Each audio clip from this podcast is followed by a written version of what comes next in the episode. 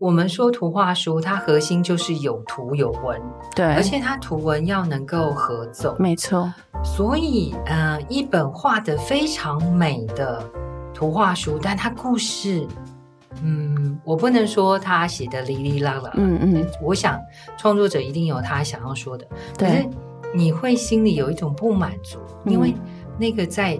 华丽的，或是优美的，或者是呃非常艺术性的那个画面之下，是一个空的东西，是。那个架构。所以那个架，所以同样的，如果是一本书，它有一个很好的故事，但它找错了插画家，嗯，你心里也会想说，哦。好可惜哦，好想帮他换一个 插画家。所以书穷讲到这边，嗯，我们大家都好想知道是哪一本找出了插画家，啊，但是我们知道不能讲，私下说。但是我想问书穷的是说，你第一次有这样的感觉说，说哇，这本书，这本图画书，它的这个故事好棒，然后画好棒，嗯，文字也好棒，嗯，编辑也好棒，是有印象是哪一本吗？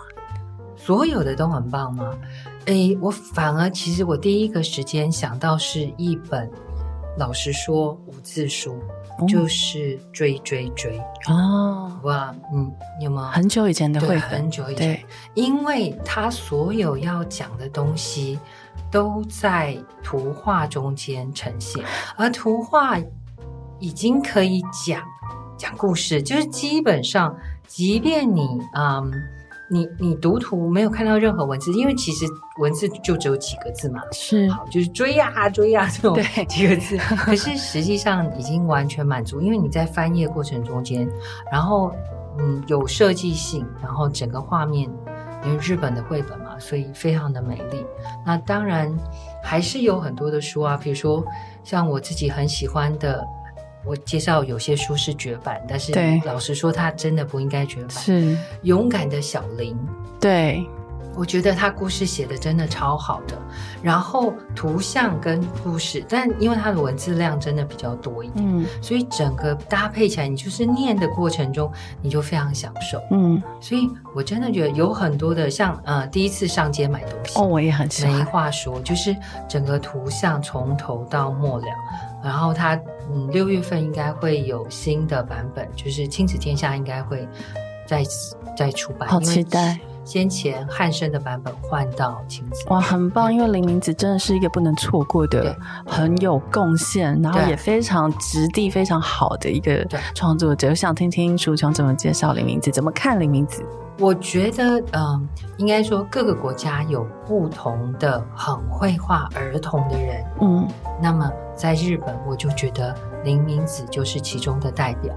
比如说我们看英国，我们可能就会觉得那个 Helen Oxenbury 是他在画小孩的表情、动作、肢体。对，这个其实很难。对，所以每一个国家里头，你会发现每个区域有特定的人很会画小孩。嗯，那林明子没话说，在日本。我就觉得他就是非常会画小孩，因此他可能不是会写故事的人，他也有写过一些故事，但他其实很多故事是跟别人合作。嗯，不过他在画小孩的那个神情表情，嗯、那个真的是非常精确细腻。没错，我同意，就是那个精确细腻，还有那个切点，比如说第一次上街买东西，孩子从出门。的那种有点呃没有自信啊，有点担忧到有点兴奋刺激，到那种自信满满成就感啊，这种心情，我觉得是每一个人都经验过的，它是一个普世性的经历，对，每一个人都有那一天嘛，对不对？但是好玩的是，这也是嗯，我觉得接下来他会面对到。就是说，林明子在当时那个时期画的一些东西，这一次我们在课程里头也有讲到，嗯，林明子第一次上街买东西，嗯、因为用的是就是呃，日本有个节目，就是那个宝贝很小的小孩上街去帮忙啊、呃、买东西呀、啊，或者是送东西。可是这个这个节目后来在国外播出，就是日本之外的国家，在台湾也很受欢迎。对，也在。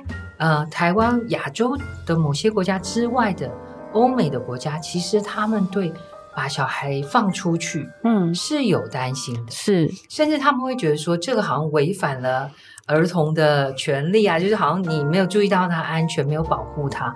我觉得，嗯，像林明子有一些书，像我的妹妹不见了，后来有一些书，从现在这个时刻再去看，它确实违反了所有所谓的儿童的保护呃的一些法法条，像比如说十岁、十二岁以下的小孩不能够单独在家，那他怎么跑出去？对，但我觉得有时候其实。呃，经典的作品，它到了某一个时期，确实会面临到一点点考验，嗯、是那个时空转换的考验。是，但唯一不变的，比如说林明子在描述这个呃。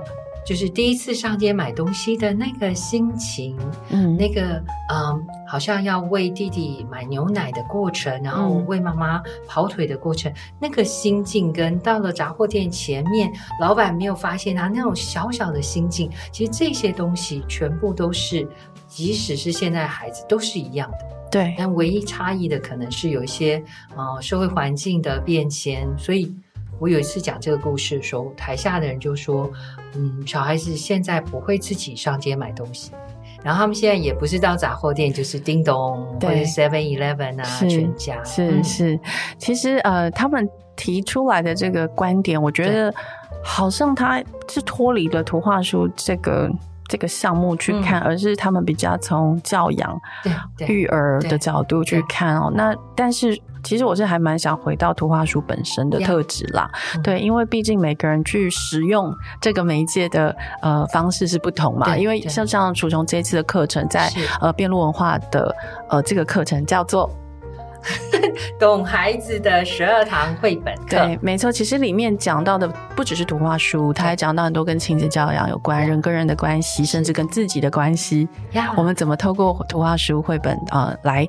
跟这些周遭的关系哈对话，对不对？嗯，因为最核心，我们常说，好像亲子关系，就好像指的是呃现现在的父母啊，也许呃二十几岁、三十几岁、四十几岁，但是跟孩子，这个孩子可能是学龄前、小学、国中、高中，但我一直觉得亲子关系是一个怎么说？你自己跟你的父母。这个亲子关系，你跟下面你自己孩子，或者是你周边孩子，那个关系链其实不是只有往下，你还要往上的那个关系。对，更何况当我们年纪慢慢增长之后，其实你会发现你的父母开始嗯变得像有点小孩。你得照顾他，你得嗯关注他，然后甚至你得陪伴他。其实你很像又再一次成为嗯你们的关系中间又有一些调整跟变化。对，那在童书里头，其实我们都可以找到相关的东西。在看的过程中间，我相信大家都有一些感触。是，我还蛮想知道淑琼呃、嗯，在这个关系的。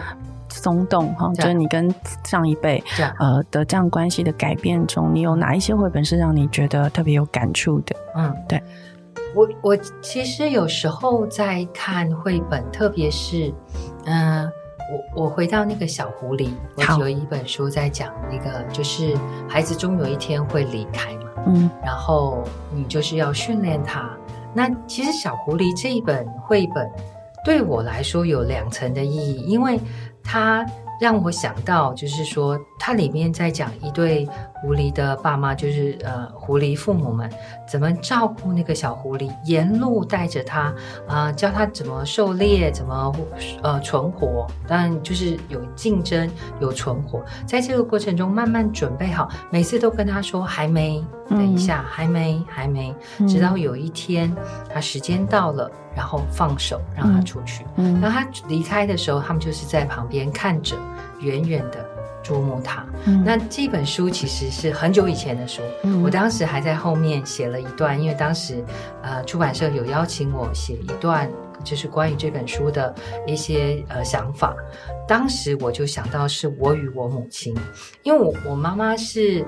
嗯，就是做生意的家庭，其实我们小时候大概都都被家庭绑住了嘛，因为做生意很忙，所以我妈妈很忙，她没办法带带我到处去，带带家人到处去，所以其实那本书就让我想起我第一次离家要去跟学校去，好像澄清湖吧，我忘记哪里然后我就很紧张哦，在那里预备我的钱要怎么放，所有的东西都放。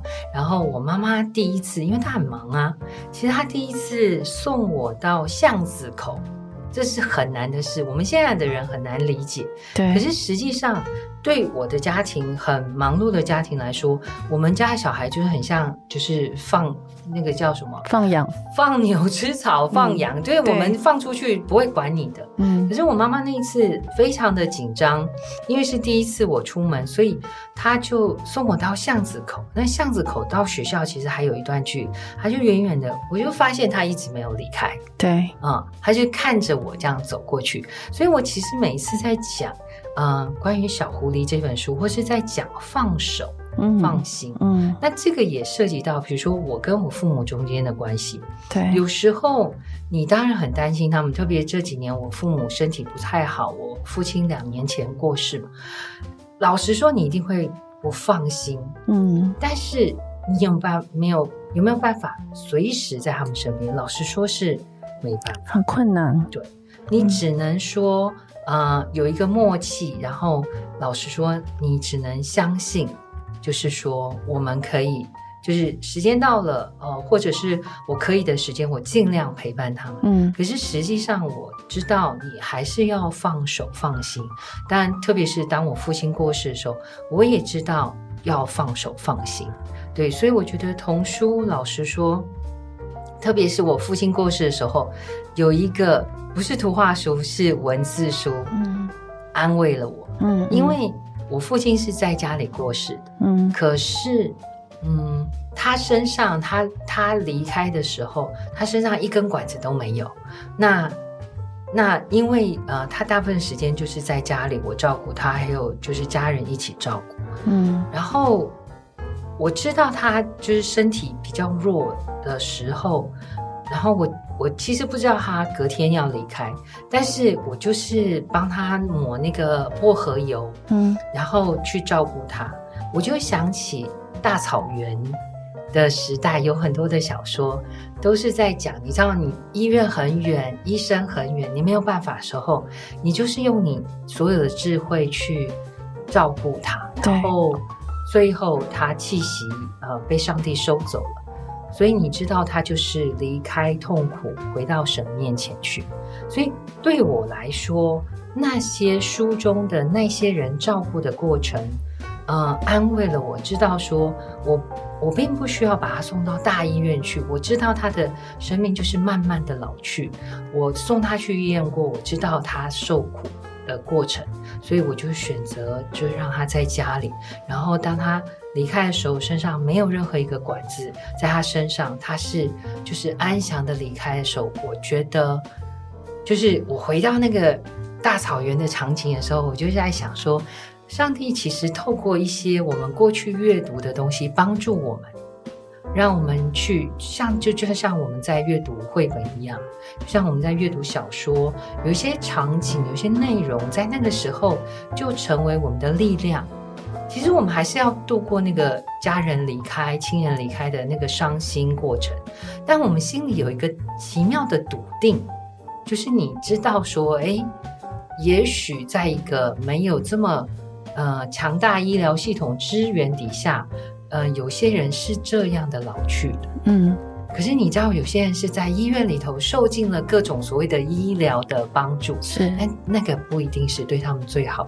对，所以我我其实觉得文学、绘本这些讯息，对我们来说，有点像在生命中间帮助我们。嗯、没错，就是我刚听起来觉得，就是绘本或图画书或其他的文学作品，呃，里面有一些呃。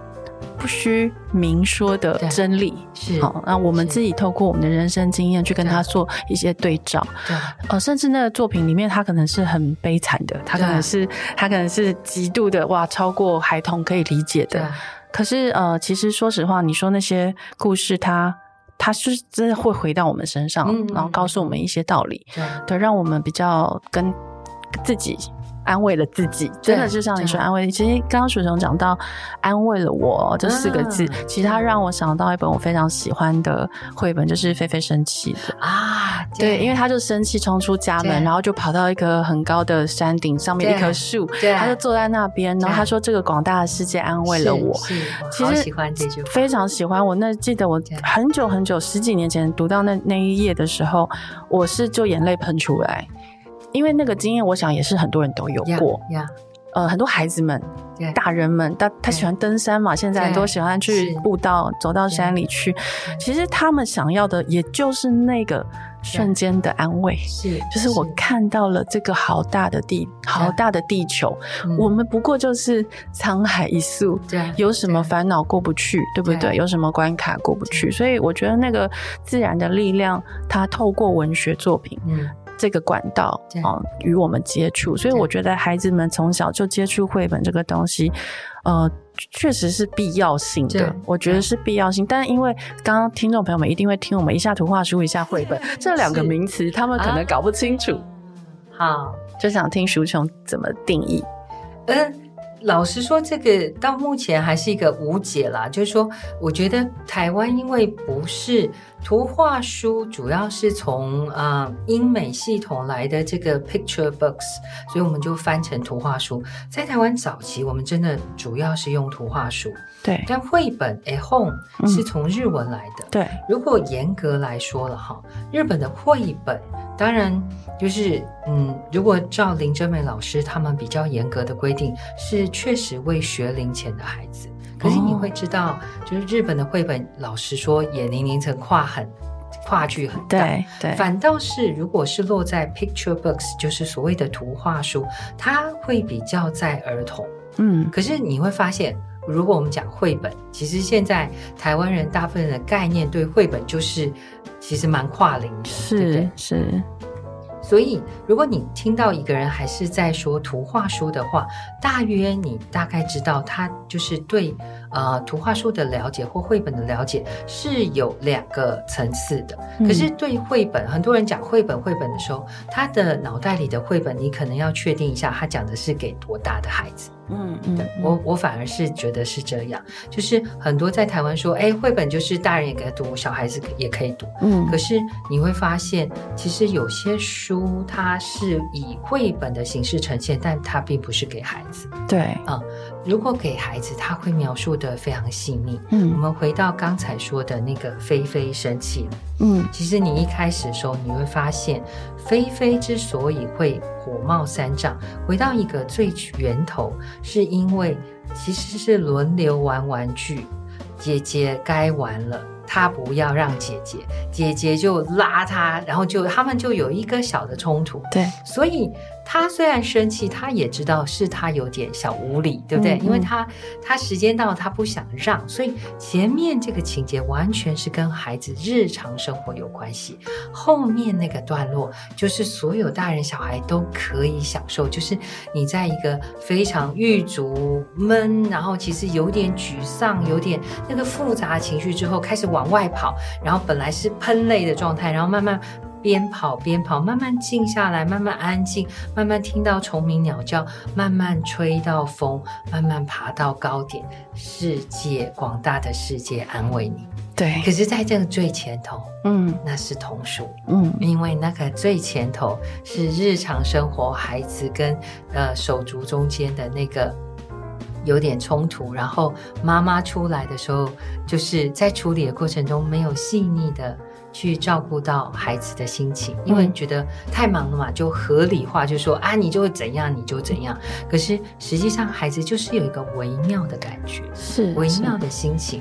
他也不是不知道他该让，但是他就是还没有玩够。对，所以我觉得有时候你分辨是童书或不是童书，对，他就是要回到故事的轴线。其实我想问的是哦，像菲菲生气了，他是如果我们硬要以现在的这个教养。立场去强加一个标签，它可能会被归归类在这个情所谓的情绪绘本，对不对？好，那如果说以情绪绘本来说，菲菲算是一个非常成功的代表作。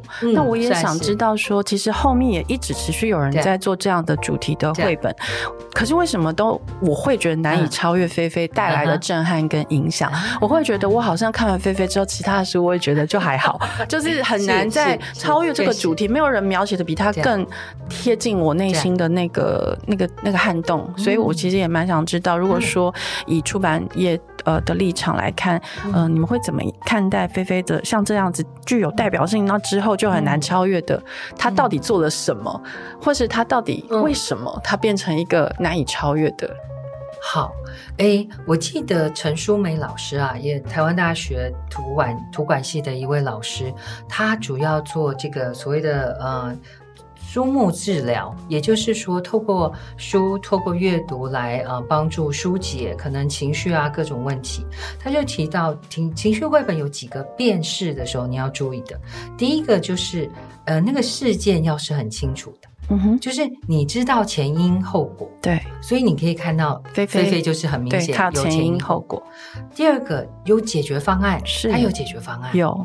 然后他要有很清楚可以辨识的表情，因为特别对孩子，嗯、你看他生气的时候那个火山爆发那个颜色有没有？是，他把那个整个情绪就是透过他的画面表达出来，然后你看整个菲菲喷火的样子，哦、嗯呃，就是所有的东西都到位，我觉得。经典绘本里头有些不可替代的原因，就是因为他们很精确，他没有糊弄你，前因后果、解决方案，他的表情是如此的精确，对，到位，对，所以孩子看的时候，他就可以。啊、呃，去理解哦，原来是这样，所以我觉得后面很多的书，特别是我觉得，嗯，故事真的是一个非常难的，就是你会发现很多的书，它处理在故事，它可能有一个好的点，嗯、但它收不回来。或者是它有一个好的结局，但它前面铺陈没有这么精确。是，那菲菲就是很很显然，这些很经典的绘本，它的架构，它在架故事的时候，除了他想创作的那个意念之外，整个故事架构是非常漂亮、精确的。淑雄，你知道吗？每次讲到菲菲哦，我都不知道为什么会想到另外一本罗贝尔的作品，叫做《妮妮不见了》。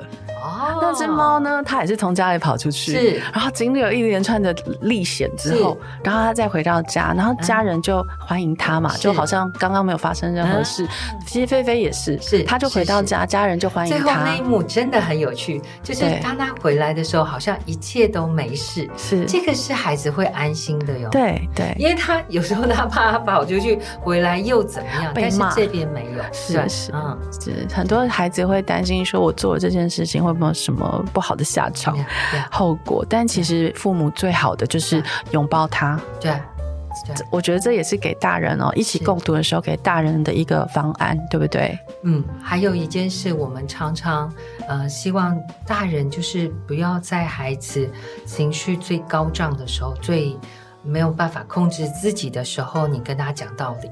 嗯嗯，因为那个真的没有用，你会发现他他因为他理智线断掉了，对，大人理智线断掉，你都知道要离他远一点。那小孩理智线断掉，不要因为他是小孩，你就觉得你可以跟他讲道理，叫他要停下来。其实有时候他就是要哭到一个程度。对，我有一个很深的印象，以前我听有一个蒙特梭利老师在描写蒙特梭利教室里头，他们有一个就是你要哭的时候有一个位置。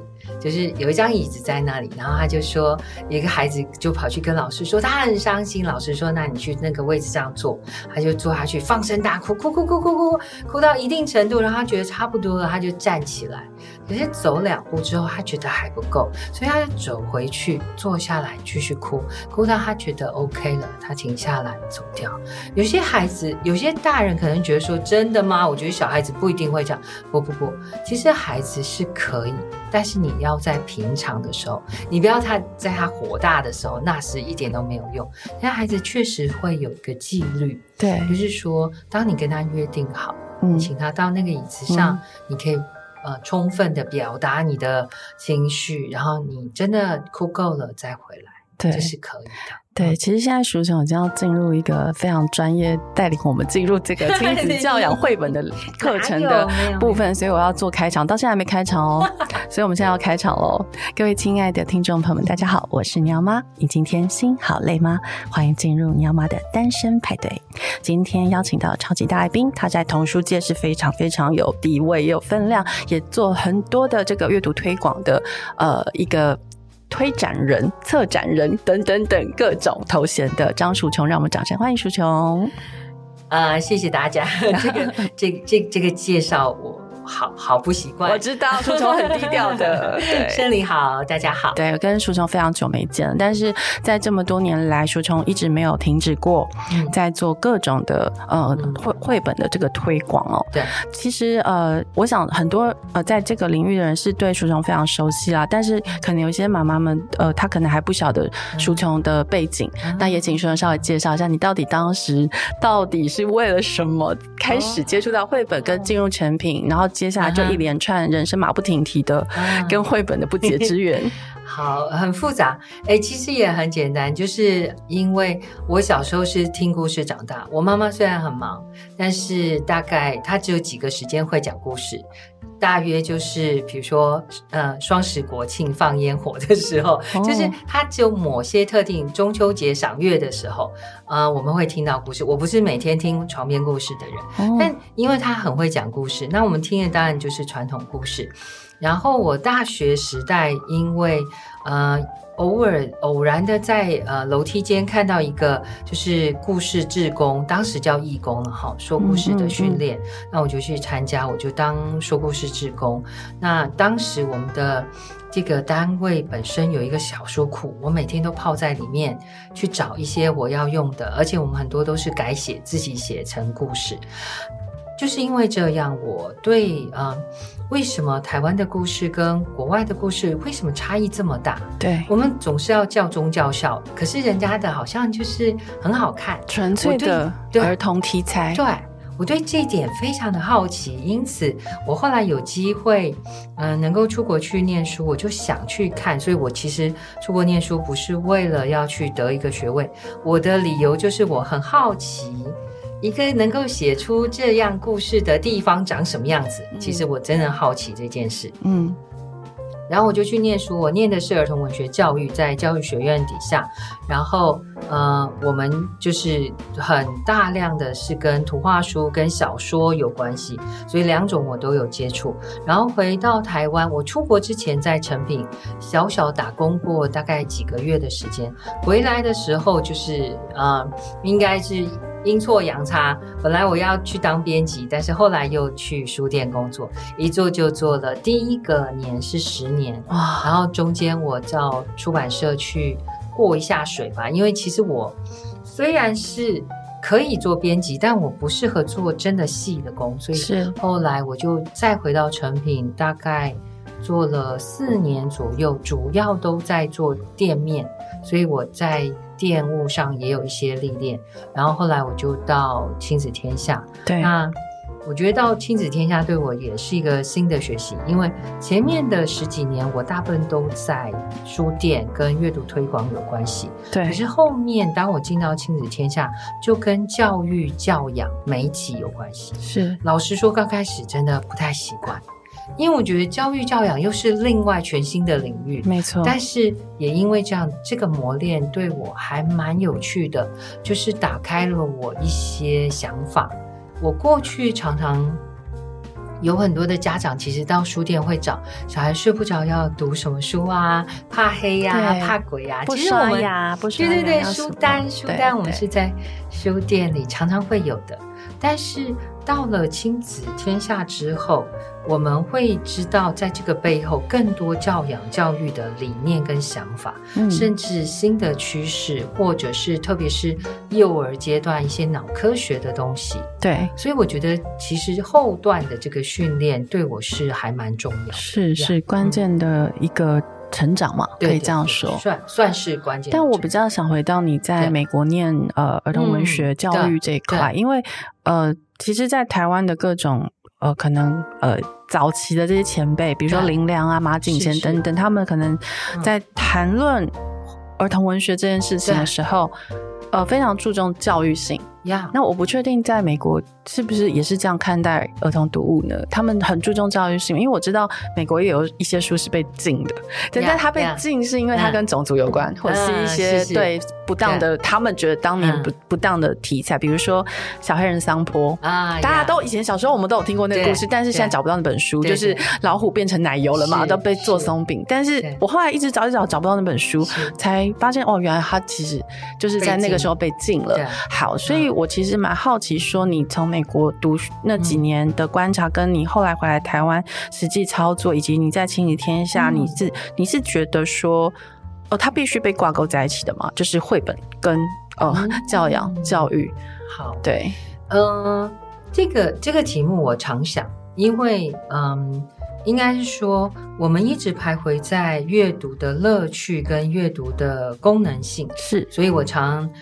举的例子就是，它是一个跷跷板，它在功能性跟文学性上面有一个平衡。嗯嗯，我认为童书，我我个人认为童书很难避开教育性。对，因为它本来就是在最初你追到源头，它是为了教育孩子开始的，是，或者是说，呃，难免会有教育性。可是，其实我们非常希望孩子能够享受在这些读物中间，所以它的文学性一直是我们希望很重要要强调。一个很好用的书，就是看起来功能性很强，却写得不好的书，是我最讨厌的。嗯而我认为，一个写得非常好、文学性很足够，它里头有教育的味道，我觉得 OK。所以你知道，很就是在这中间要有个平衡。嗯，再来是在学前的阶段，我们会非常看重它的文学性。对。呃，希望他享受在阅读中间，享受那个故事，享受那个图。但是，一旦他到了小学之后，入了小学，其实他很多东西都跟学习会有关系。我们在这个时期就希望他能够去找到具有文学性，但是又能够帮助他的。所以，我觉得为孩子选书，它一直是一个徘徊在，啊、呃，是一个跷跷板，但这个跷跷板的中间那个支点是可以移动的。嗯，它就是要同时有文学性，同时有教育，呃，或或者是说功能性了哈。嗯，呃，我在美国的时候，确实我们一定会用到，特别是像我在的时期，刚刚好是多元文化，呃，刚开始冒头冒芽的时候，所以我的老师是一个呃，就是非裔美人，就是黑人老师。呃，我的同学里头有也有这样的呃学生。同学，而且我的同学大部分年纪都比我大，因为我的学校是啊、呃，大部分的硕士生、博士生都是学校老师，就是我在念书的那周，俄亥俄州的规定，就是小学老师所有的老师都要回去修教育学呃儿童学文学的学分，是，所以我的同学大部分都是。是。我记得有一次我们在讨论一本书，一本绘本，我已经忘记内容是什么，但是我只记得其中有一个黑人小孩在沙发上跳来跳去。我那个黑人同学立刻生气，他说：“我们不会这样做。”其实我心里就想说，每一个不管什么肤色的小孩都会看到沙发就跳来跳去，但他强调不行，是，那我们只好说：“哦，好，不行。”你知道，就是我在的那个时期，刚好是一个我们在讨论，嗯、呃。嗯，应该是说童书里头的这种多元文化，然后包括童书可不可以讨论战争的主题、死亡的主题，就是刚好在那个时期。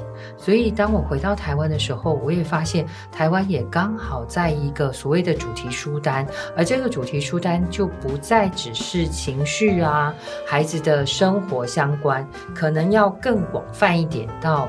会不会是死亡的主题、分离的主题，甚至是特殊的疾病啊、呃、战争这些？嗯，那我就会发现这样的需要很多，嗯，而且在写的时候也有非常好的作品，嗯，就是说你仍然可以达到你要讲的东西，对，但你在讲的过程中是很优美的。用什么方法讲，对不对？比如说，其实美国或者是欧洲，其实他们很多绘本是在讲二战、纳粹，对对对在批判这些东西。但是他们用，比如说 Otto 啊，O T T O 奥图那本，啊，你现在有中文版。嗯，那其实他在讲就是纳粹，对不对？可是他用一个我们很熟悉的港式电影，就《甜蜜蜜》对 的方式呢。讲了两个老朋友的重逢，是。好，那在诉说一个史诗般的一个呃，算是悲剧嘛？对。对，但他最后有一个比较稍微缓和的收尾，让我们感觉到了这个作者的一个仁慈哦，让我们看到一个呃美好的一个最后的一个邂逅。对，你怎么自己怎么看像这类型比较沉重议题呢？嗯，应该是说我自己，老实说，我对沉重议题的绘本非常感兴趣。嗯，我在念书的时候，其实我写，因为我们有一堂课是自己写小说。嗯，那我去修这个课的时候，我就写的是一个，呃，老太太经过。呃，广岛原爆，所以我去查广岛原爆相关的资料，是非常痛苦，因为我并不是一个胆子很大的人，嗯、我要读那些资料的过程很很辛苦。但我知道这个主题是需要被处理的，嗯，也就是说，有些题目对孩子来说，因为孩子要面对世界，当他面对世界的时候，你是没有办法一直保护他。更何况现在其实呃，所谓的这些网络媒体啊，在家里头你看电视，或者是你透过网络所有的讯息，老实说是藏不住。对孩子来说，这很像我觉得那个谁，就是我介绍一本书叫《逃离八角就是用来跑的》。嗯，吉竹伸介。对，你知道吉竹伸介他说的没错，你你知道有些危险。老实说，你知道，你得要先辨识，诶，这个人是有危险，你用来逃离，然后跑向那个能够帮助你、祝福你、带领你、跟你一起的。我觉得孩子也是这样，